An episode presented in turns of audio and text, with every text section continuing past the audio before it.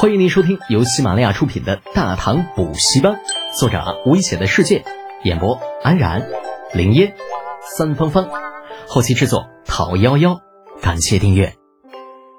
第六百五十一集，鸳鸯阵。时间如水，岁月如梭，不能装逼的日子一晃而过。时间过得很快，而唐军在慢慢的磨合阵法，等着与倭国兵马决一死战。而倭国这边呢，也没有闲着。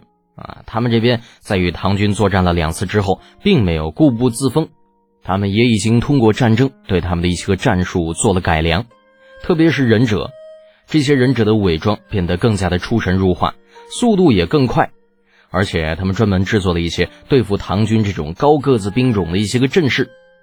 当梅川一郎看到这些的时候，便忍不住兴奋起来，因为这些个东西让他越来越自信，他相信啊。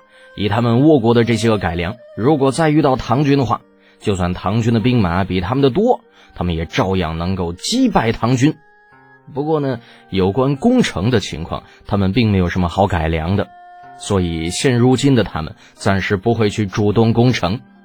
不过，就在他们没有主动攻城意愿的时候，大唐这边却是主动的打开了城门，直接再次向倭国军营杀来。梅川一郎得知这个消息之后呢，有些意外，因为上一次唐军在他们军营这里可算是吃了不小的亏的。那如此的话，唐军竟然还敢来，他们这不怕死吗？虽然有些意外，但是梅川一郎还是很兴奋的。传令下去，严阵以待，只要他们刚冲进来，就弄死他们。这一次，我绝不让他们突围而去。啊，梅川一郎吩咐了下去，而他这么吩咐下去之后。很快，倭国的军营就开始运作起来。啊，这一次，他们的军营的战斗力比之以前要更加的强大了一些。没过多久，唐军在薛仁贵和雷瑶的带领之下，来到了倭国军营的外面。两军对峙，只隔了一个军营。薛仁贵看着这个让他差点折损在这里的军营，十分的气愤：“给我射，发射！”啊，一声令下，唐军这边很快就利箭如雨起来，利箭飞来。很快就有倭兵中箭身亡，不过与此同时，倭兵这边也开始发射，啊，利箭呢是双方你来我往，一通利箭扫射。紧接着，唐军便冲了过去，而在利箭扫射的途中，倭兵的折损是要更为严重一些的。一来他们个儿矮，臂力不行，所以他们很多利箭根本就射不了多远，还没有射到唐军这边呢，就已经失去了力道。相比较之下，唐军将士那臂力就很强了。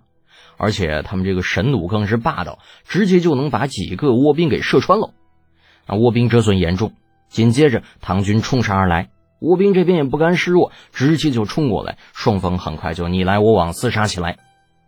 这个倭兵啊，在战术上做了一些改良，他们觉得只要与唐军对上，就能够将唐军给击杀。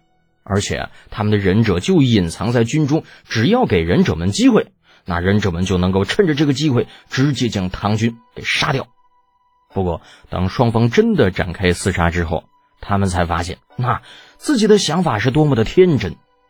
唐军的鸳鸯阵很快成型，那些倭兵只要靠近，都会被狼犬给弄死。这个狼犬啊，很长，上面有匕首，只要刺出去再抽回来，那就能够将那些个倭兵直接给开膛破肚。就算有一些倭兵冲了进来，紧接着就有人拿着盾牌挡住他们，而随之长枪从盾牌的缝隙中冲出去，直接将他们刺杀。此外，最里面的火铳手也会对他们不停的开枪，只要倭兵靠近，那就别想活命。鸳鸯阵单独可成阵，配合在一起威力更大。他们就这样在倭国的军营当中来回的冲杀，如入无人之境。很多忍者躲藏着，想要靠近啊，也被鸳鸯阵给轻易的弄死。血腥的味道弥漫着，整个倭国军营很快就尸横遍野。那些倭兵的尸体越来越多，越来越多。很快，整个倭兵就露出了溃败的迹象，而且他们的伤亡还在加剧，越来越大。梅川一郎看到这种情况之后，整个人有些紧张了。怎么回事？怎么今天的唐军这么的厉害？这可如何是好？不安，梅川一郎第一次感觉到了不安。在此之前，他也只是把唐军当成一些傻大个儿。可现如今呢，这些个傻大个儿杀起的人来，绝非是他们这些小矮子能比的呀！杀戮还在继续，卧兵还在不停的死亡。太君，怎么办？我们根本就不是这些唐国兵马的对手啊！太君，逃吧！再不逃，我们可能会全军覆没于此的。啊！有一个人说了一句，就当然直接很快这就被梅川一郎给弄死了。如果在这里他们战败了，那么其他卧兵很快就会吞并他们的兵马。如此的话，他义父啊，在京城的势力也肯定会受到影响。所以他只能胜。那哪怕真的胜不了，他也想要让自己死的悲壮一些，与这些个唐军决一死战，直到死一个都不剩。推着。杀！给我冲！梅川一郎一声大喝，他手下那些个小鬼子就再次冲杀而来。不过呢，哪怕他们抱着必死的决心，可是遇到唐国这样的强悍兵马，遇到唐国的鸳鸯阵，那不是他们的必死之心就能够行的。双方再次冲杀在一起，唐军势如破竹，以压倒式的优势，杀得倭国兵马不停的溃败。这尸体越来越多，整个倭国军营血流成河。一些倭兵开始害怕，开始想要逃命，甚至一些人都开始求饶了，而更多的人则是有些后悔啊，后悔他们怎么就离开了自己的国家啊，非要来侵略人家这个人傻钱多的地方呢？来这这不受罪呢吗？而且人家不傻呀，来到这里之后，他们也没有看到遍地的黄金，没有玩到什么大美女，可是他们的性命却丢在了这里，他们后悔呀，他们突然想要回家。可是唐军真的送他们回家了，唐刀一砍，那他们这头颅直接就搬家了。此时，大唐的这些个大头兵们也都已经杀红了眼，他们不停的冲杀冲杀，很快就把所有的倭兵给杀的没剩下多少。梅川一郎和他的一些亲信被唐军给包围了，唐军正在慢慢的缩小范围，随时都有可能弄死他们。看到这种情况，梅川一郎突然哈哈大笑起来。